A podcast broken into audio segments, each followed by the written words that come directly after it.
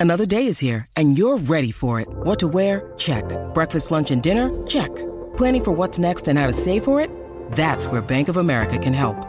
For your financial to dos, Bank of America has experts ready to help get you closer to your goals. Get started at one of our local financial centers or 24-7 in our mobile banking app. Find a location near you at bankofamerica.com slash talk to us. What would you like the power to do? Mobile banking requires downloading the app and is only available for select devices. Message and data rates may apply. Bank of America and a member FDIC. When you need mealtime inspiration, it's worth shopping Kroger, where you'll find over 30,000 mouthwatering choices that excite your inner foodie. And no matter what tasty choice you make, you'll enjoy our everyday low prices, plus extra ways to save, like digital coupons worth over $600 each week. You can also save up to $1 off per gallon at the pump with fuel points. More savings and more inspiring flavors make shopping Kroger worth it every time. Kroger, fresh for everyone. Fuel restrictions apply. Hola, esto es New Books Network en español.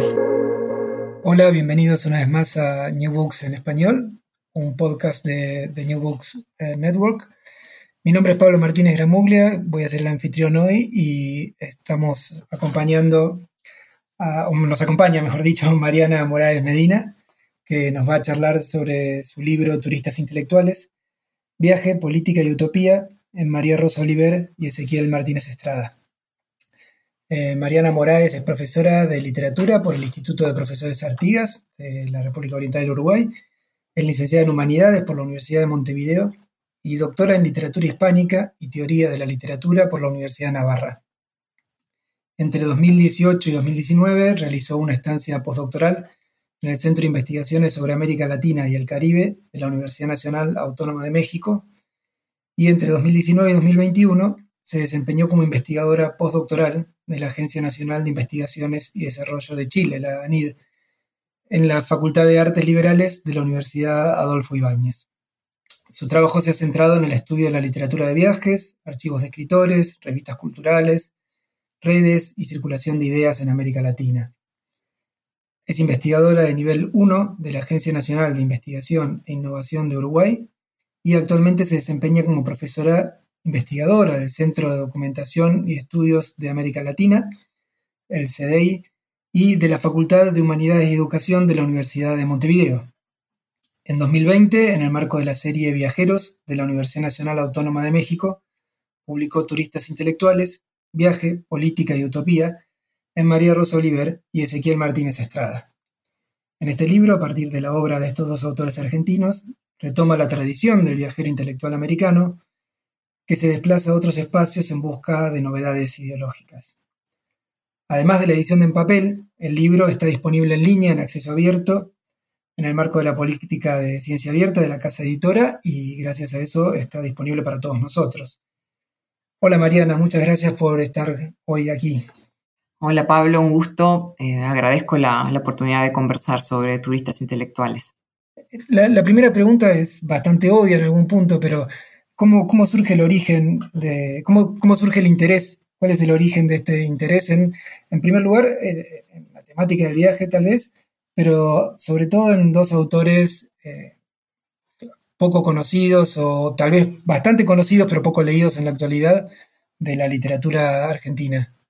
Mira, el, encontrar el tema eh, de, esta, de, este libro, bueno, me, me remito a, a, a mi investigación de doctorado, parto por ahí, el, el, libro es, en realidad recoge los resultados de esa de mi investigación doctoral y cuando, cuando yo comencé a, a hacer mi doctorado estaba bastante orientada en realidad hacia la revista Sur, eso era lo que me, uh -huh. me, me, apasionaba en ese momento y, y, en la medida en la que empecé a, a profundizar en la revista, me captaba mucho eh, algo que tiene Sur a lo largo de su historia, que es esa riqueza eh, en torno a las, a las, imágenes nacionales y, la, y, las imágenes de lo extranjero, de la extranjería. Uh -huh. Entonces, cuando en la medida en la que avanzaba en esa, en esa investigación, eh, bueno, estaba también muy centrada en la figura de, de Víctor Ocampo. Es difícil eh, trabajar Sur sin, sin sentirse em, eh, cooptado ¿no? por, por, por la, la, figura tan interesante de Victoria. eh, empiezo a ver en, la revista, en sus colaboradores, eh, ciertas eh, líneas que a mí me parecía que no, estaban muy trabajadas o poco exploradas, ¿no?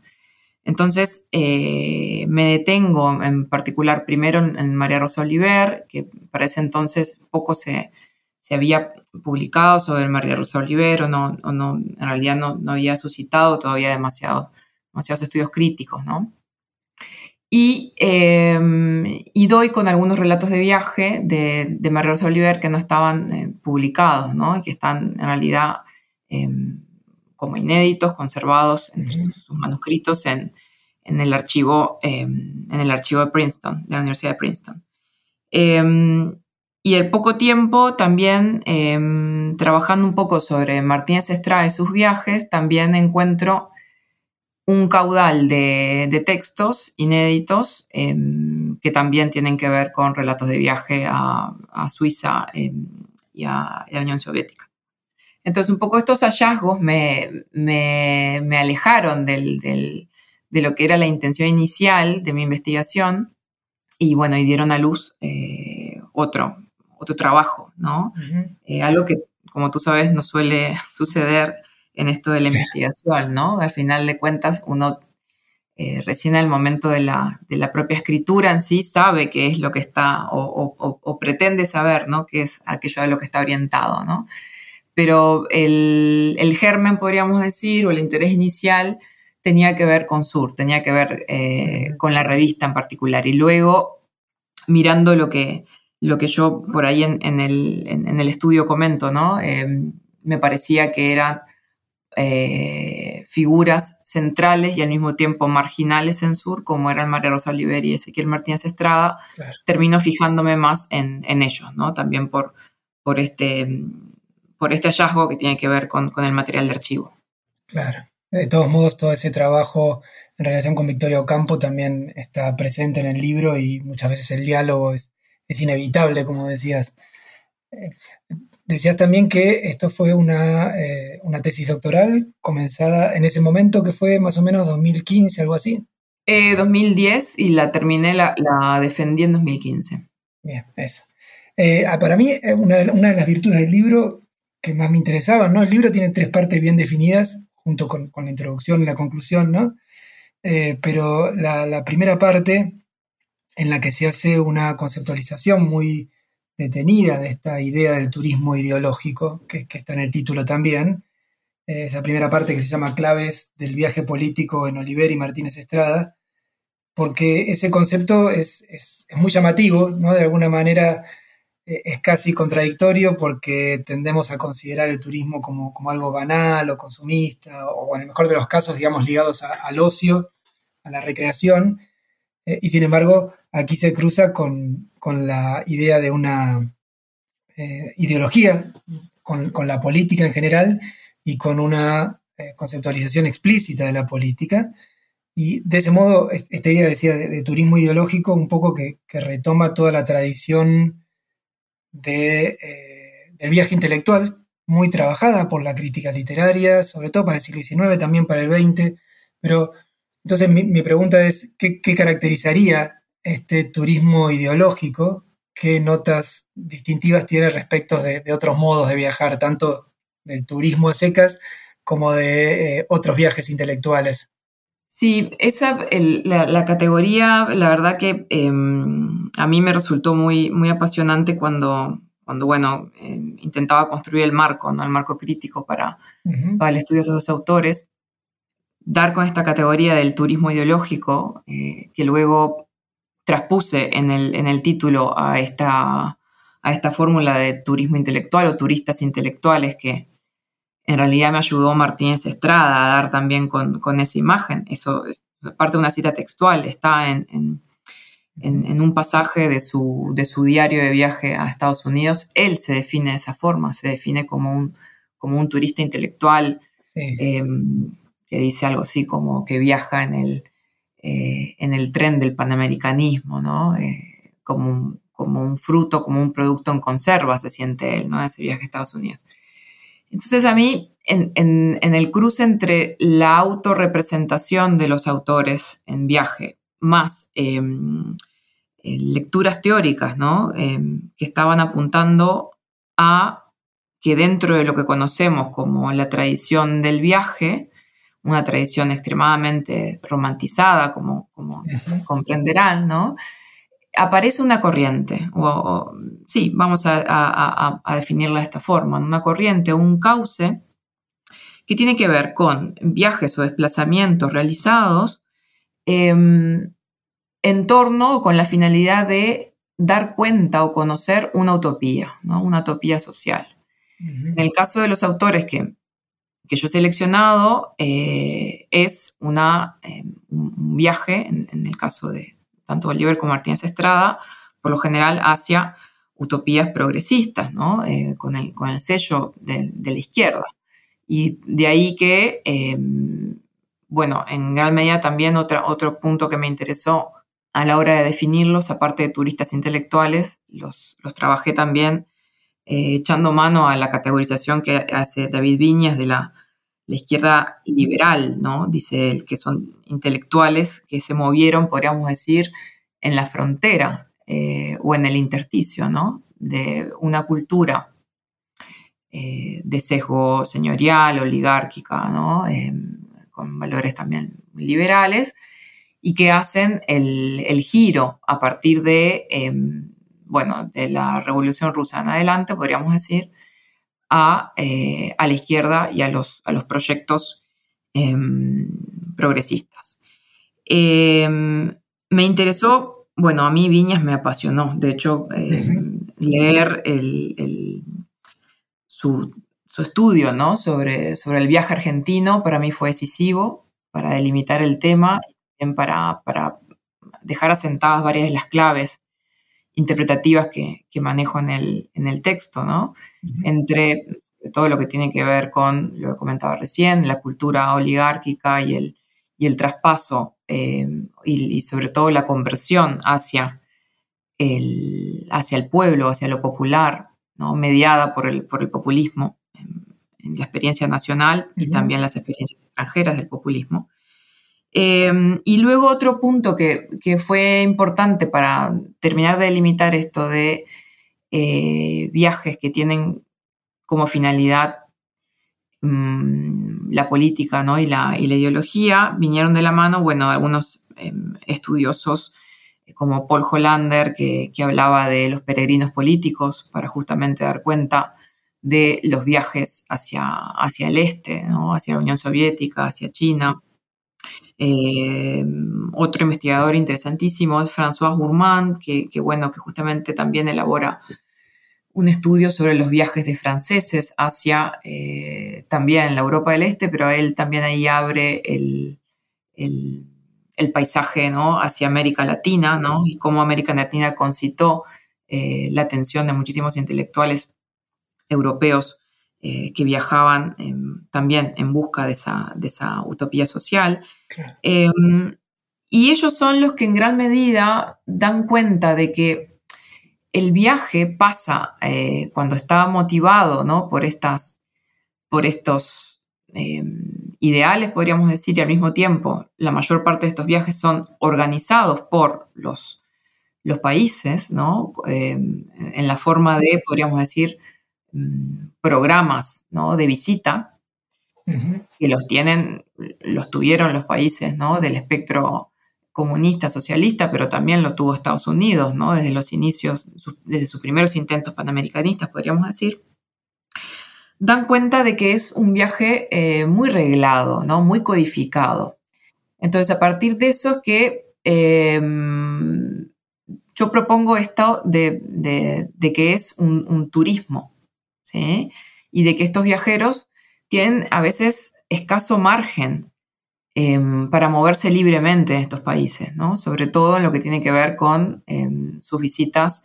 Eh, bueno, es el caso de Martínez Estrada, un poco tal vez el que lo, lo acusa más esto, ¿no? Tanto en su viaje a Estados Unidos como invitado, como en su viaje a, eh, a la Unión Soviética, eh, declara un poco esto, ¿no? El estar un poco Em, frenado por, las propias condiciones de, ese viaje como intelectual invitado por un, por un determinado eh, gobierno, ¿no? Claro. Sí, no solo está la, presión de, eh, o, el control que pueden ejercer esos gobiernos o las instituciones oficiales que, diplomáticas, culturales que producen la invitación, sino también en algún punto, y me parece que, hay también, o por lo menos yo lo leí así en relación con la idea de turismo, ¿no? La, presión por ver lo que hay que ver, ¿no? Por, ir a los lugares definidos, bueno, en, la China comunista ir a la fábrica, a la universidad, a, los lugares de gobierno, en, la Unión Soviética algo similar, ¿no? Los espacios eh, políticos, o sea, visitar aquello que, ya está previamente pautado, tanto en un sentido de, de control como entre comillas lo digo, ¿no? de, un color local comunista o, progresista en general, eh, cuando también eh, está la visita a los Estados Unidos en, la década del 40, en el marco de la, guerra mundial y demás, em, que obliga al viajero a eh, amoldarse a, a, una trayectoria previamente armada, ¿no? María Rosa Oliver es, la primera de las dos figuras que, que tomás, una, que, es una figura que es cierto, como decías antes, que eh, no, era tan leída hace 10 años, hoy tal vez ha, vuelto con, mayor insistencia y sobre todo se, le dedica muchas lecturas por sus trabajos de corte memorialístico, ¿no? porque nos informa mucho sobre otras figuras. Eh, pero ahí me interesaba entonces preguntarte que, primero, si, nos puedes contar un poco más sobre ella, sobre lo, que, cómo, la caracterizaste y específicamente tu trabajo sobre, esta, sobre, el turismo intelectual, qué nuevas aristas descubre el personaje, si, encontraste algo que no esperabas encontrar, si te sorprendieron tus propios hallazgos. Eh, sí, bueno, María Rosa Oliver em, es una figura interesantísima que quedó en, lo que es el, espectro de sur bastante, bueno, justamente lo que tú recuperabas recién, ¿no? Desatendida eh, opacada por otras figuras. En gran medida esto tiene que ver con que María Rosa Oliver, em, su trabajo ¿no? Eh, publicado tiene que ver con em, tres volúmenes de, una eh, autobiografía. En realidad, para ser justos, son, son unas memorias. Em, y lo que queda fuera de, esas memorias son, bueno, materiales que podríamos catalogar como materiales dispersos, que habría que rastrear, ¿no? En, que es un poco lo que hice en, Sur y en algunas otras eh, publicaciones de la época, más lo que, lo que quedó inédito en, su propio archivo, ¿no? Em, y Oliver es una figura interesante porque en gran medida me permitía em, entender este, este movimiento eh, ideológico de, muchos escritores, por otra parte, ¿no? latinoamericanos, no solamente es el caso de, de Oliver y Martínez Estrada, que eh, parten de una concepción de la cultura eh, y de la política, podríamos decir, de corte liberal. Viñas decía espiritualista, esteticista o estetizante, ¿no? Decía él. Eh, y poco a poco se van eh, moviendo o, convirtiendo, que es un poco la, imagen que yo utilizo en el libro, ¿no? Como, como una especie de, eh, de, conversión a una nueva fe, ¿no? Que es el, la propuesta de las, de las utopías de izquierda. Em, y ella lo, bueno, se, lo, lo escenifica en su vida eh, a través de lo que escribe, pero sobre todo también a través del viaje, del viaje en sí como, como texto. Y esto es algo interesante porque María Rosa Oliver em, tuvo una, crisis de, poliomielitis cuando, cuando niña y esto hizo que se quedara inválida. Entonces, eh, los viajes que realiza, de una viajera, bueno, imparable de hecho, ¿no? Los realiza en silla de ruedas. Esto es algo eh, que de hecho reseña em, por allí, em, Simón de Beauvoir, en una de sus memorias, em, comenta que cuando, cuando hay algunas, algunos de los congresos de la paz a los que acudían intelectuales de todo el mundo, em, reconoce a María Rosa Oliver como la intelectual argentina que, aparece en silla de ruedas. y esto es un tema que queda un poco, eh, bueno, soslayado, que no, que no alcancé a trabajar mucho en, el libro, ¿no? Que es el tema de, bueno, del, relato de viaje y al mismo tiempo la cuestión del, género y la cuestión de esta eh, discapacidad, ¿no? Este, en, en María Rosa Liber. Pero ella es una figura sumamente interesante por esto, ¿no? Eh, participa en gran medida de los mismos moldes eh, o de la misma matriz, podríamos decir, ideológica que, Victoria, que Victoria Ocampo, de hecho eran, eran muy amigas y, por esto es que figura Oliver como uno de los, de los miembros fundadores de, Sur. Em, y bueno, y, mantiene esta amistad a lo largo de su vida con momentos eh, en los que la amistad se enfría, podríamos decir, ¿no? Eh, y uso este término también pensando en la Guerra Fría, porque es en realidad en ese momento y por esos motivos, ¿no? Que ellas eh, se distancian, ¿no? El anticomunismo de, Victoria era, era, muy fuerte, muy evidente, y Oliver eh, se mantuvo, se mantuvo firme hasta, bueno, los hechos ya bastante, podríamos decir, evidentes de la represión eh, a partir del, caso de Hungría y demás, entre el 56 y 57 en adelante, empieza a distanciarse. ¿no?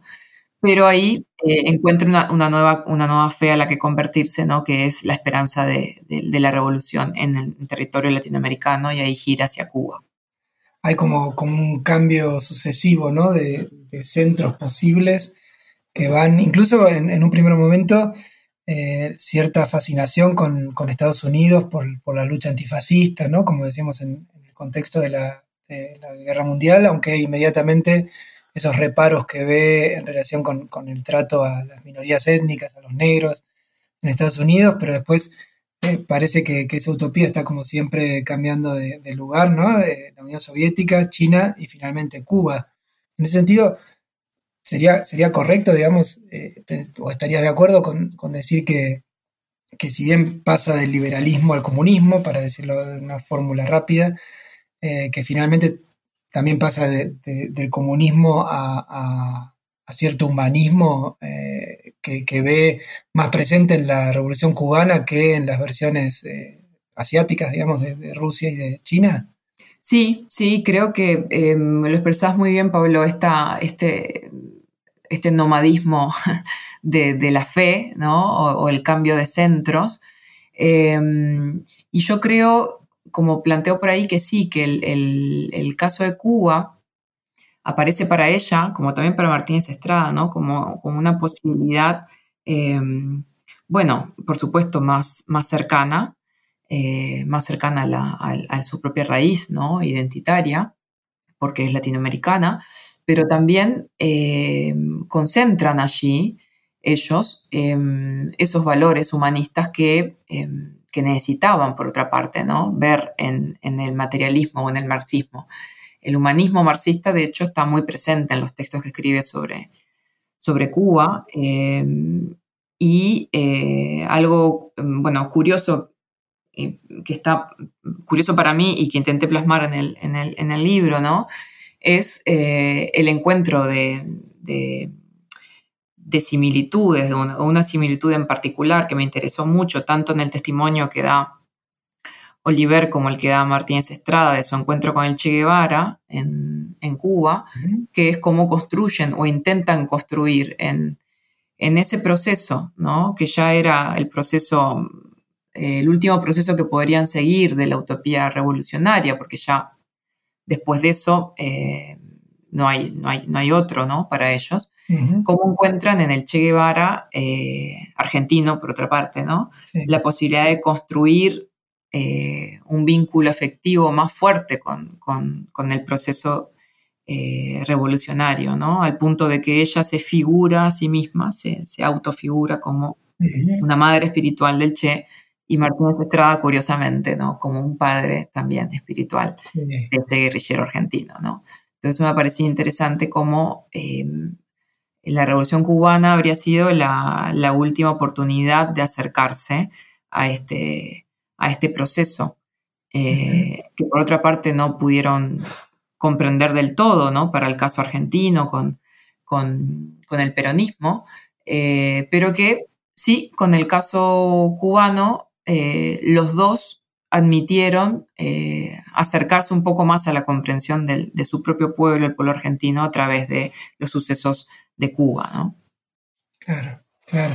Además, esa idea tan, tan compleja de la revolución cubana en un primer momento que aúna distintas líneas ideológicas, que no es un marxismo puro, entre comillas, hasta el punto en que se puede hablar de marxismo puro en, cualquier lado, ¿no?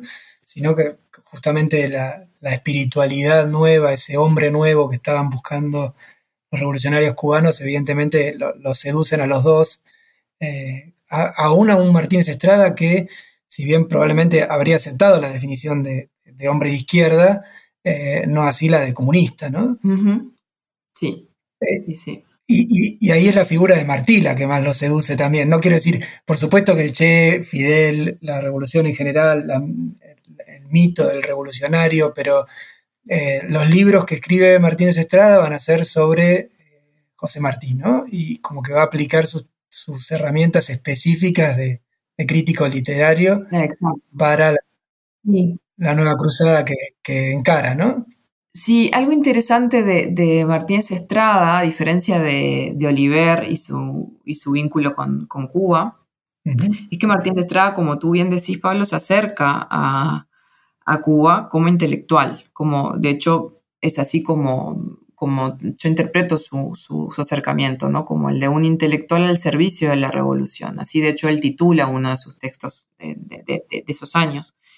Em, entonces, él va a servir como intelectual, ¿no? Va a que va a escribir una obra, podríamos decir, magna, es un poco ese proyecto que tiene, sobre Martí, em, pero eh, es interesante cómo em, esto se ve en parte frustrado, podríamos decir, porque él no obtiene el reconocimiento que busca. O, que, que, espera tener por haber eh, estado dos o tres años trabajando sobre la figura de Martí, la recuperación de Martí para la, para la revolución.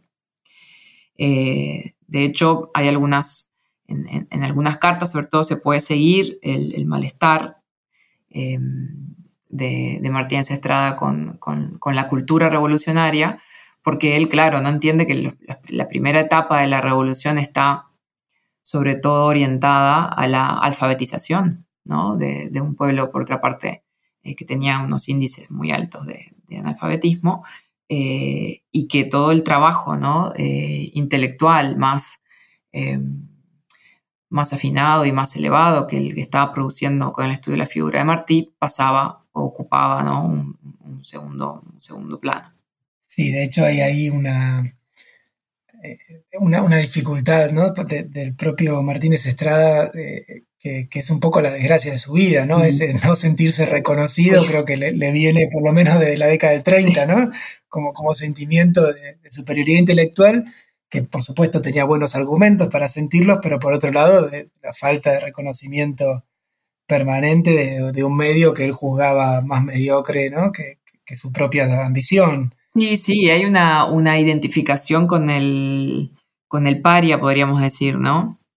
Eh, a lo largo de toda su, su trayectoria eh, y que luego tiene unos, unos visos eh, em, muy novelesco, podríamos decir, porque también cuando le ocurre lo de, lo de su enfermedad, ¿no? Eh, la enfermedad en la piel y tal, él hace una lectura de eso, ¿no? Su cuerpo como un, un, trasunto, un reflejo de la patria, ¿no? Sufriente también, o sea, es muy interesante. La psicología de Martínez Estrada a mí me parece de lo más, eh, de lo más interesante, la verdad.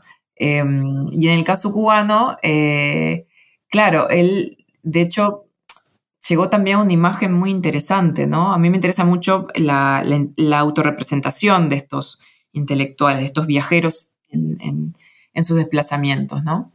Porque creo que la autorrepresentación nos da em, mucha información acerca de lo que es el proceso del, intelectual en, ese mundo tan, tan cambiante, ¿no?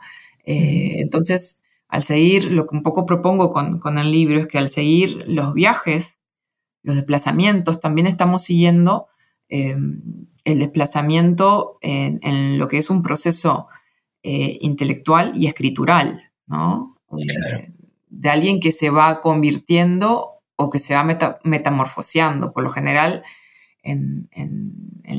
cuando construimos perfiles o accedemos a perfiles en, la historia intelectual o en la historia literaria, accedemos a perfiles que están, podríamos decir, em, recortados, ¿no? O, que parecen em, conclusos, como, como, como, si no admitiera la, vida y la trayectoria ¿no? de, una, de una persona eh, mutaciones o cambios. Entonces a mí me parecía muy interesante eso y eso lo, pude seguir, ¿no? Lo pude ir hilando a través de la autorrepresentación.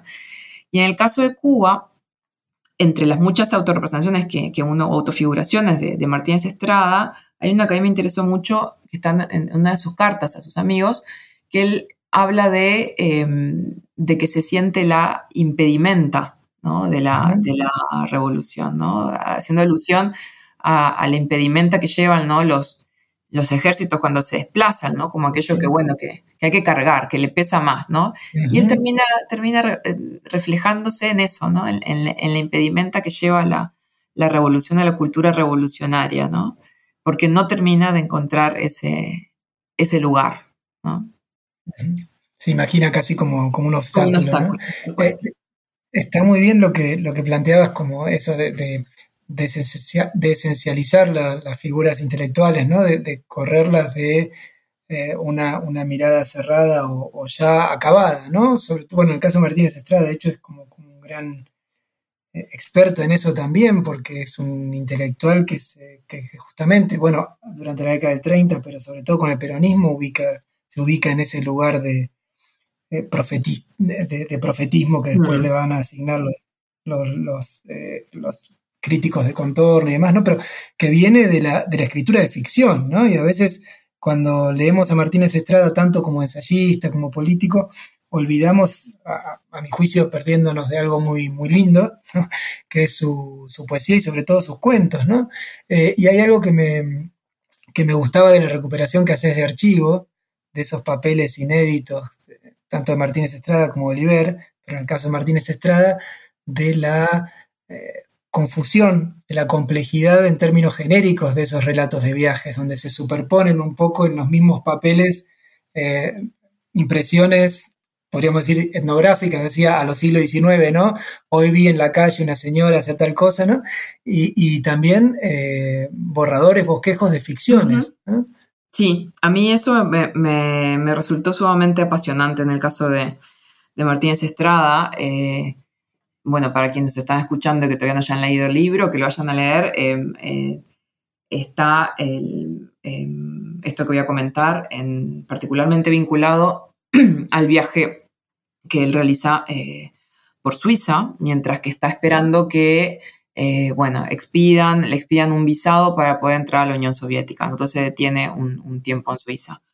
Y allí hay un texto sobre Berna, que, eh, bueno, precisamente combina esto que, señala Pablo, ¿no? Se presenta en apariencia como un relato de viaje, como un testimonio, ¿no? Como un, texto que nos propone un pacto referencial, podríamos decir, un pacto de lectura referencial, pero está, bueno, atravesado por la ficción, ¿no? el, viajero Em, se cruza en Berna con, o se encuentra en Berna con una sociedad compuesta por eh, seres humanos y por osos, ¿no? Y los osos están integrados a, la vida en sociedad en, en, Berna, bueno, y ahí, los, dejo para, no les cuento más para que, para que puedan leer ese, capítulo. pero a mí eso me resultó muy interesante y me ayudó a pensar, bueno, muchas cosas con las que con las que he seguido luego, ¿no? Y que tiene que ver con, em, con bueno, por un lado, los procedimientos vinculados a la ficción, la aparición de este tipo de procedimientos en, textos referenciales, em, y que en gran medida me llevan a esto, ¿no? A, cuando vos hablabas de eh, que conocemos al Martínez Estrada pensador, pero no tanto, ¿no? Al, al, gran cuentista que era eh, y, poeta, es como que nos perdemos la, unidad, ¿no? O nos cuesta integrar en una misma figura eh, la diversidad, podríamos decir, no solamente de géneros, tipologías, sino también de, figuraciones que hace el, escritor de sí mismo. ¿no? Y en el caso de, eh, del, texto en sí, de viaje, eh, integrando procedimientos de ficción, creo que nos pasa un poco lo mismo, ¿no? Nos cuesta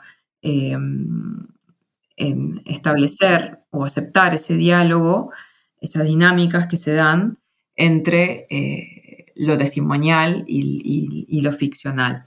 Y ahí es cuando un poco mm, lo que yo, eh, bueno, propongo con, el libro y un poco al, final, ¿no? Cuando planteo que me gustaría que el libro sirva para eh, poder trascender los, los compartimentos o la compartimentación que hay entre la historia de los intelectuales y la historia de los escritores, tiene que ver un poco con eso, ¿no? Con eh, revisar el lugar que tiene la imaginación en nuestras sociedades, en nuestra historia intelectual.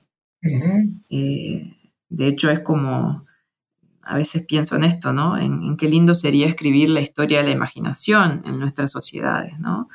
Porque la historia de las ideas, con toda la solemnidad que, que tiene, ¿no? Este, estamos seguros y seguras, ¿no? Pero la historia de la imaginación, la historia de las trayectorias escriturales, es algo ¿no? que queda como eh, un poco desvaído, poco, eh, algo que es poco serio aparentemente, ¿no? comparado con la historia de las ideas. En cambio, la imaginación, si lo pensamos, ¿no? nuestros escritores han estado siempre al servicio o muy cercanos al poder o muy cercanos o opuestos al servicio, ¿no? De la representación política eh, o de la representación, podríamos decir, eh, de una nación en, cargos diplomáticos y, demás. Entonces es muy difícil para mí eh, separarlos de lo que tienen que ver con los procesos intelectuales de, nuestras, de nuestra sociedad. Es decir, el discurso literario tiene un peso importante en la formación de una sociedad, en la construcción de identidad. Em, pero bueno, ahí me fui un poco de tema, Pablo, pero es que justamente ese tema, el, tema de, la, ficción que aparece en, ahí, en, el caso este que comentamos en particular de Martínez Estrada, me parece bien, bien interesante y bien motivadora de, cuestionamientos y de preguntas, ¿no? Me parece súper pertinente el, digamos, cómo refinaste la idea, porque eh, sí, para, un escritor no necesariamente son eh, escrituras totalmente divergentes, ¿no? Que, una va por un lado y otra por el otro, sino que remiten al mismo sujeto, la, escritura de ficción y textos más referenciales, periodísticos, ensayísticos, históricos, llamémoslo como sea, ¿no? Eh, o según el caso, no necesariamente se conciben como acciones de un sujeto que se desdobla, sino que remiten a la misma persona.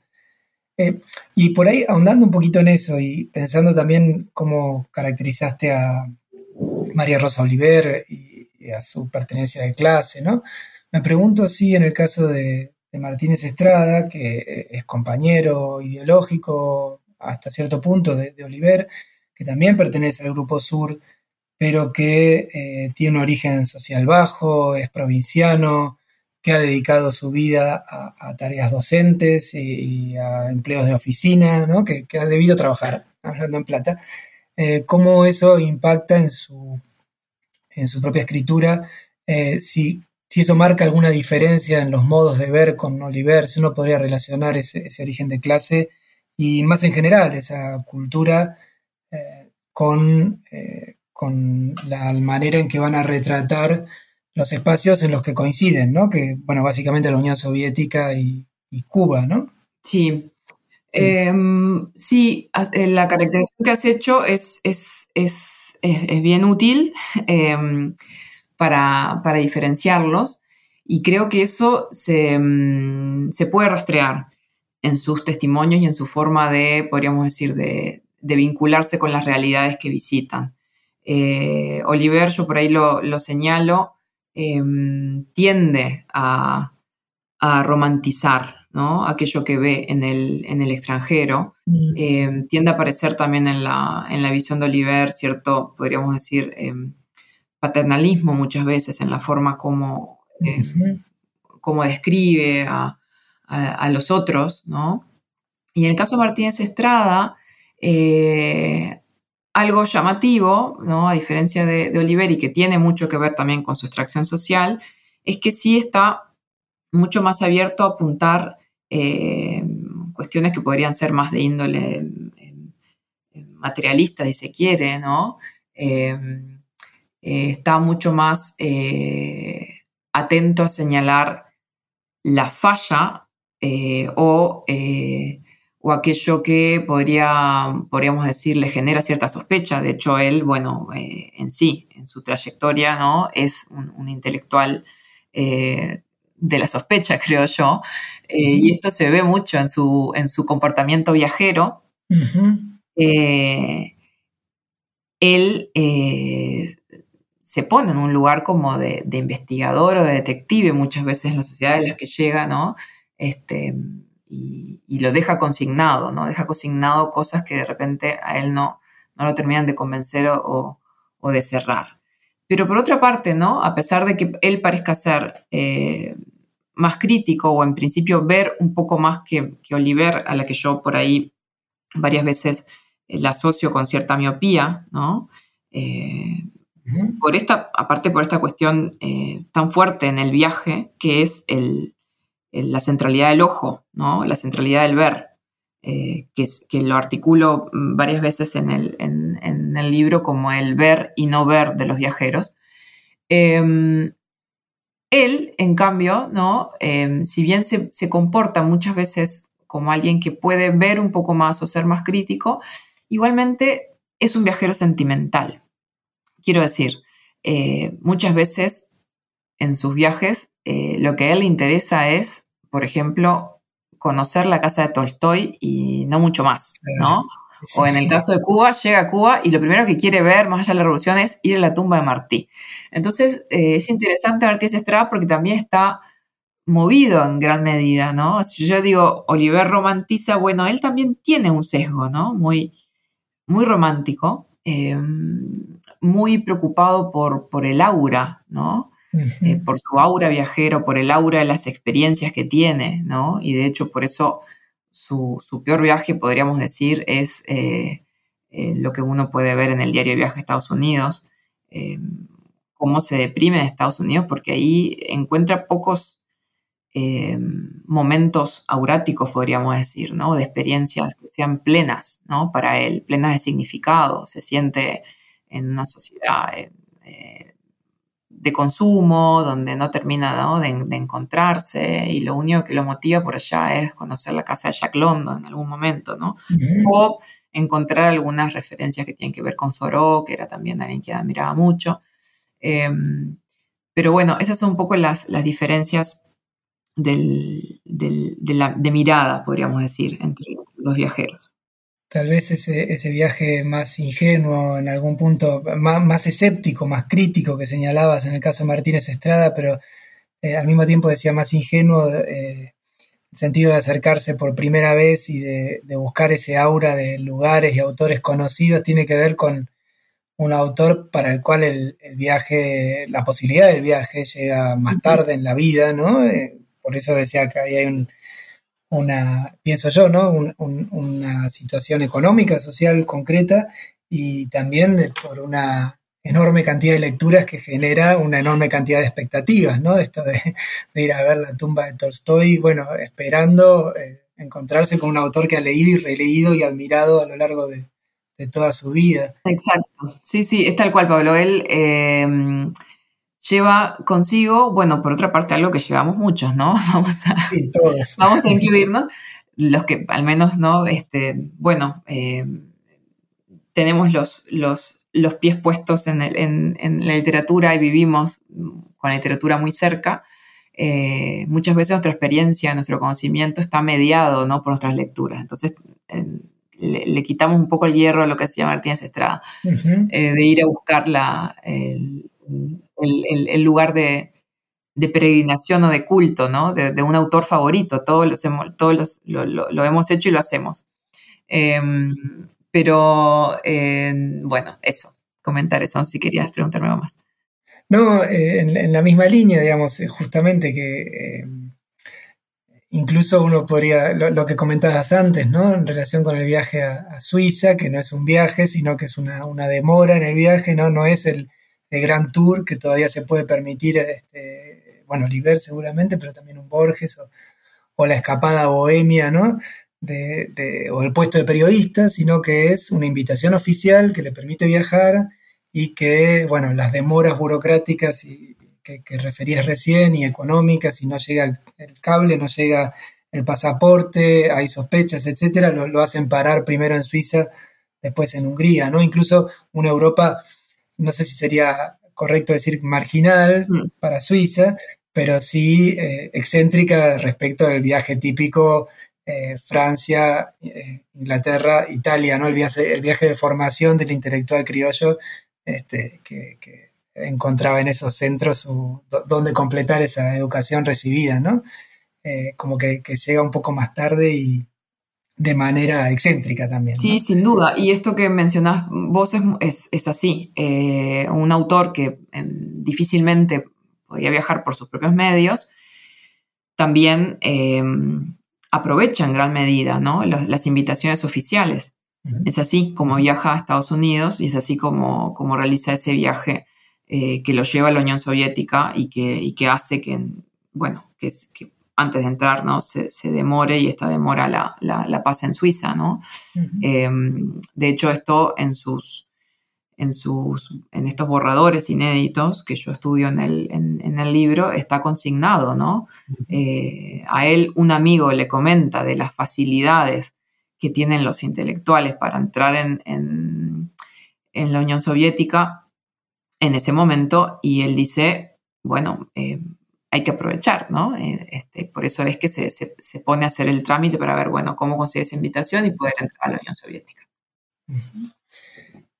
Eh, volviendo a algo que, mencionaste varias veces, ¿no? Y que lo, acabas de mencionar una vez más, pero uno de los encantos del libro justamente es esa recuperación del material inédito de, dos autores bastante estudiados, pero también muy prolíficos y de los cuales tenemos eh, todavía eh, grandes lagunas. Entonces, además del viaje a Suiza, te quería, que, que creo que nos bueno, a mí me entusiasmó tu relato en el libro y ahora que lo volviste a contar y creo que a vos también te, entusiasmó, pregunto si hay alguna, alguna otra joya oculta y perdida que quieras recuperar, si de aquí sale algún plan de edición posible. Eh, no, no, no, no, propuse ningún plan de edición, pero de hecho lo han realizado hace poco. No, no, lo, he visto, pero sé que la Fundación Martínez Estrada em, em, dio permiso, creo que al Fondo Cultura Económica, para publicar estos textos inéditos de viaje Martínez Estrada. Entonces allí están, los pueden, los pueden adquirir. Yo todavía no tengo mi, mi ejemplar. Eh, o sea que ya han sido editados, creo que salieron el año pasado. Eh, eso en cuanto a Martínez Estrada. Y en cuanto a Oliver, eh, no, no presenté ningún plan de edición en gran medida porque, bueno, es, es, algo complejo el caso de Oliver porque sus papeles están en, en, la Universidad de Princeton, en, en, esta colección, de, que, bueno, que de hecho es una de las mejores colecciones que, que tenemos quienes eh, nos acercamos al trabajo de archivos de escritores latinoamericanos, están allí eh, reunidos, ¿no? De Estados Unidos. Entonces es, es difícil en ese caso, ¿no? Las cuestiones de, derechos y permisos, em, editar eh, estos materiales. Pero sí son accesibles, quiero decir, em, cualquier interesado, ¿no? Puede de hecho acceder al, a, un catálogo muy, muy descriptivo y luego solicitar em, una copia de los, de los materiales también es, posible. Bueno, justamente en, busca de esos archivos, la, producción del libro también te obligó a vos a, hacer ciertos desplazamientos, ¿no? Princeton lo mencionaste, Buenos Aires, Bahía Blanca también estuviste, ¿verdad? Y, creo que en Italia, ¿no? Eh, no, en realidad em, Princeton lo consulté ah. a distancia, justamente a través de este pedido. Se pueden pedir los, los copias de los manuscritos y te los, te los envían pedí puntualmente los, los borradores de, Oliver que me, que me interesaban. En el caso de Martínez Estrada, consulté una copia microfilmada de estos materiales en la Biblioteca Nacional, en, o sea, en Buenos Aires. Mi, estancia fue en Buenos Aires, básicamente, la estancia fuerte de investigación fuera. Los manuscritos sí están en, en la Fundación de Martínez Estrada, ¿no? sí, los manuscritos, o materialmente están en la Fundación Martínez Estrada en Bahía Blanca. Saliendo un poco, si se quiere, del contenido concreto del libro y volviendo a algo que también mencionaste, que es la, apuesta teórica, ¿no? Eh, ¿Cuál sería ese aporte específico de, alguien formado en análisis literario, en, la filología, bueno, y en otras metodologías que se asocian a, las letras? Eh, a una, a una disciplina más amplia o, con otros intereses más bien, que sería la historia intelectual o la historia cultural, ¿no? Hablabas de hacer una, historia de la imaginación. Eh, digo, no, no tenés por qué tener una respuesta concreta a esto, pero ¿qué, ¿qué, podemos leer los que estamos acostumbrados a leer ficciones cuando vemos textos que en principio no son ficcionales, como estos relatos de viajes que tal vez un historiador eh, o un biógrafo incluso pasa por arriba?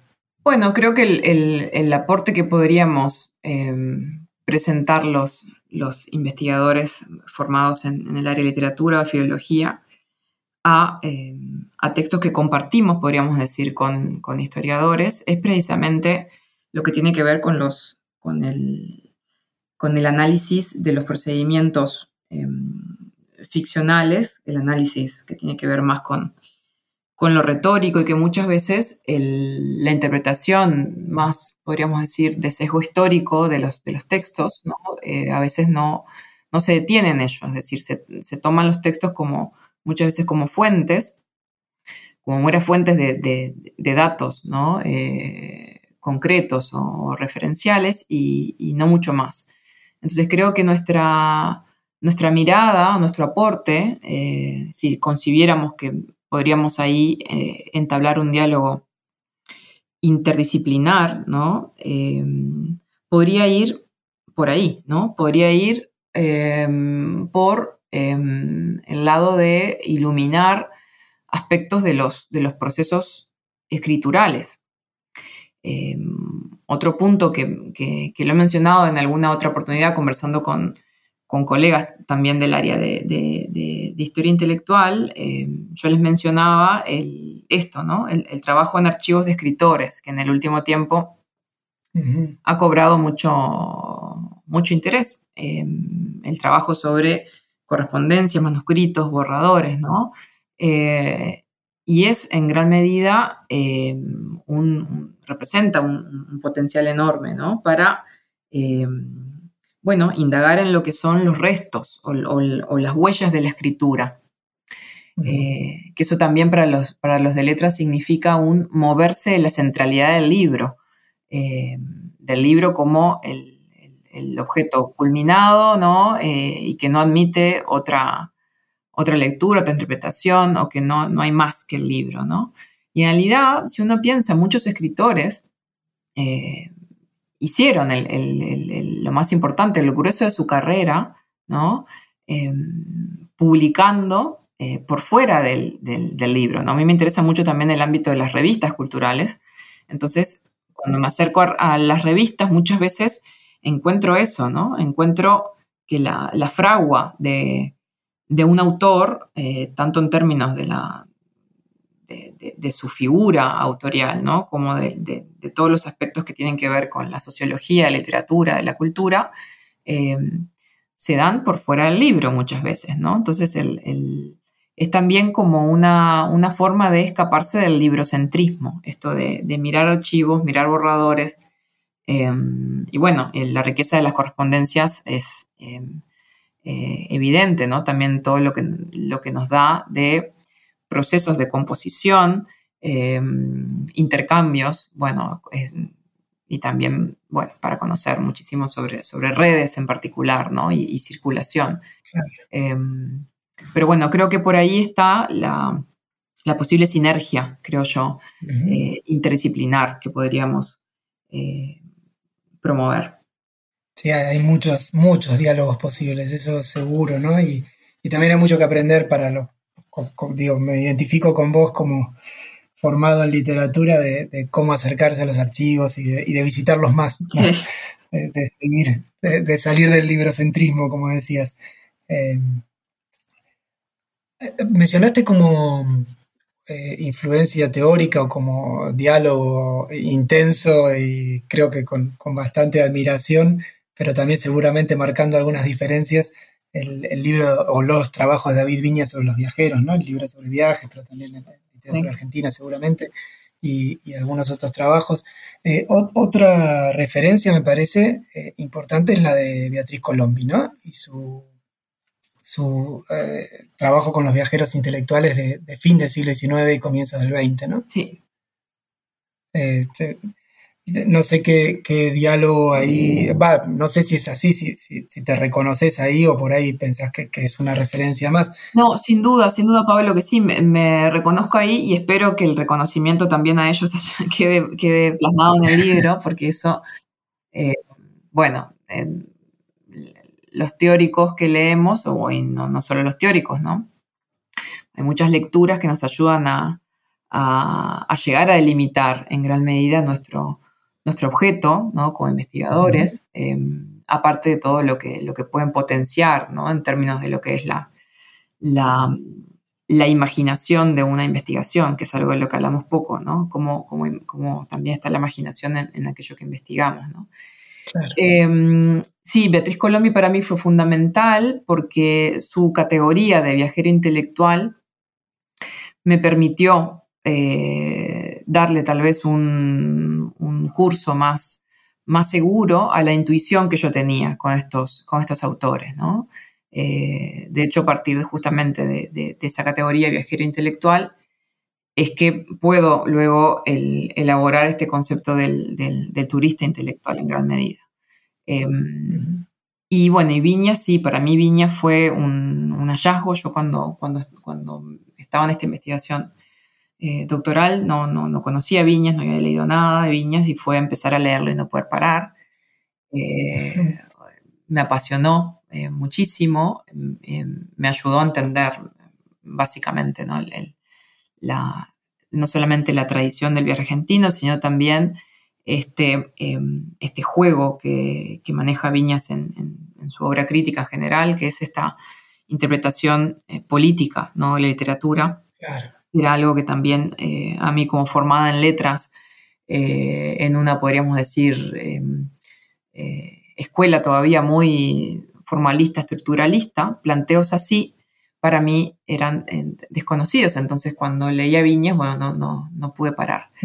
Y luego sí, tomé distancia de él en algún momento, ¿no? Eh, porque em, cuando él trabaja, eh, escritores de la izquierda que viajan a, Cuba, por ahí, bueno, yo señalo que, que, bueno, que a veces Viñas es demasiado duro con, algunas este, apreciaciones que hace de, estos escritores y que él mismo está atravesado subjetivamente, ¿no? en su subjetividad por lo que fue su, compromiso y su, experiencia política de esos años también, ¿no? él mismo como, como viajero invitado a, Cuba por la Casa de las Américas. Sí, indudablemente, o sea, estoy, totalmente de acuerdo eh, que, con, su dureza y con su ajuste de cuentas a través de la crítica de, de, viejas deudas este, políticas, pero no solo con sus contemporáneos, creo, pero bueno, eso sería ya para, charlar sobre viñas. Eh, y ya estamos como promediando la entrevista. Muchas gracias, Mariana, por tu tiempo. Eh, antes de, despedirte, igual quería preguntarte si si hay continuaciones previstas para esta investigación o en qué temas estás trabajando actualmente, si eh, estás trabajando con temas, quiero decir, que tengan una relación estrecha con, con este libro o ya, ya has viajado vos a, otros territorios de nuestra cultura? Eh, bueno, sí, he viajado un poco, pero siempre, siempre uno vuelve a, esta matriz. Un poco lo que, lo que he seguido haciendo es profundizar en el trabajo de, de archivo, que es un poco lo que, lo que me apasiona, ¿no? Archivo literario y, archivo también porque trabajo, bueno, em, revistas.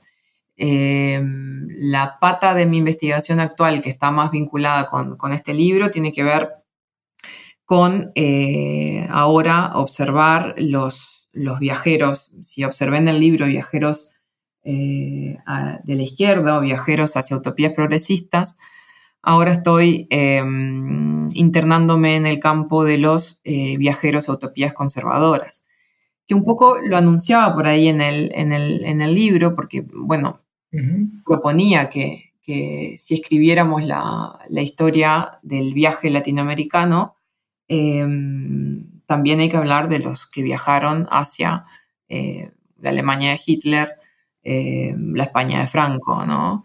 Y es un poco ahí donde estoy ahora, mirando viajeros, sobre todo uruguayos, porque estoy ahora eh, residiendo en Uruguay nuevamente, en, el medio entre el doctorado y ahora, o sea, y la publicación de este libro. como tú mencionabas al inicio, estuve en México un año y luego tres años en, en Chile y ahora que bueno, que retorno a Uruguay, retorno un poco a, los viajeros uruguayos.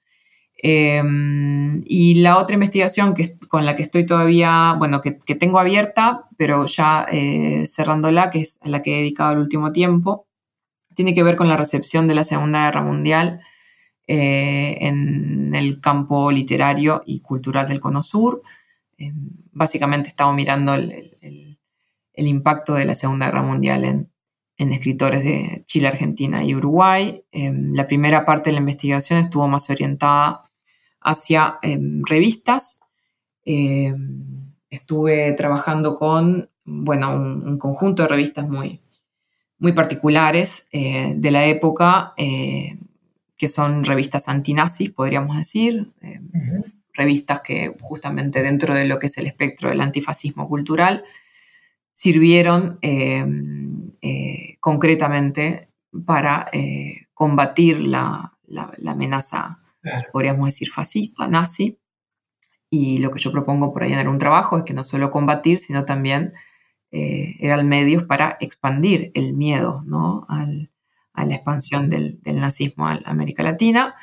Em, y luego trabajé también con revistas em, revistas francófonas editadas en, el Río de la Plata. Mm, lo que ya he publicado tiene que ver con una revista que se titulaba eh, Le Cahier Français, que era editada por profesores franceses, bueno, profesores agregados que trabajaban aquí en Montevideo em, durante la Segunda Guerra Mundial. Bueno, comienza un poco antes, en el año 36, pero básicamente eh, a mí me interesó ver ese, tramo de la Segunda Guerra Mundial, cómo em, la revista sirve para eh, mediar un conjunto, podríamos decir, de, afectos ¿no? vinculados a la guerra. En gran medida, mi, punto de partida teórico para, estas, para estos dos desarrollos, tanto de las revistas antinazis como el de las revistas eh, francófonas, también está el caso de eh, Lettre Française, eh, editada en, Buenos Aires por, por con la ayuda justamente de Suri y Victorio Campo. la lectura que propongo es que en gran medida la, expansión de la guerra a una sociedad eh, no beligerante, ¿no? Como, como es la, uruguaya, la argentina en este caso, eh, se hace a través de una, retórica fuertemente emocional, ¿no? Y, ahí quienes, a quienes tenemos trabajando son escritores, ¿no? Son escritores y, con sus recursos propios, ¿no? De la, la escritura poética, la escritura creativa. Eh, entonces, por ahí también una vez más volvemos a, aquella propuesta que mencionaba hace un rato de, eh, del diálogo entre literatura e, e historia, historia intelectual. Em, y eh, derivado también de esa, de esa investigación, bueno, estudié otro caso que es el, caso de la solidaridad de nuestros escritores con los escritores franceses. Em, bueno, a través puntualmente de un comité de solidaridad con los escritores franceses que tuvo eh, bueno, que nació en, Argentina y que luego se replicó aquí en Uruguay eh, y que, bueno, era una iniciativa de, los escritores eh, uruguayos para enviar ayuda a los escritores franceses, o sea, para recuperar la inteligencia francesa en la, posguerra. Y también se dan unos intercambios bien, bien interesantes. Muchas gracias, Mariana. Muy interesante la conversación. te agradecemos por haber estado aquí. Gracias a ti, Pablo, por el espacio y por el, por el interés en el libro también. Bien, y esperamos leer esos otros trabajos. Reitero que eh, en un gesto muy generoso y elogiable. El libro está disponible en acceso abierto en Internet y se puede acceder, se puede leer muy fácilmente y muy agradablemente porque además está escrito de manera muy amena. Muchas gracias por escuchar New Books en español, un podcast de, eh, de New Books Network. Gracias por escuchar New Books Network en español.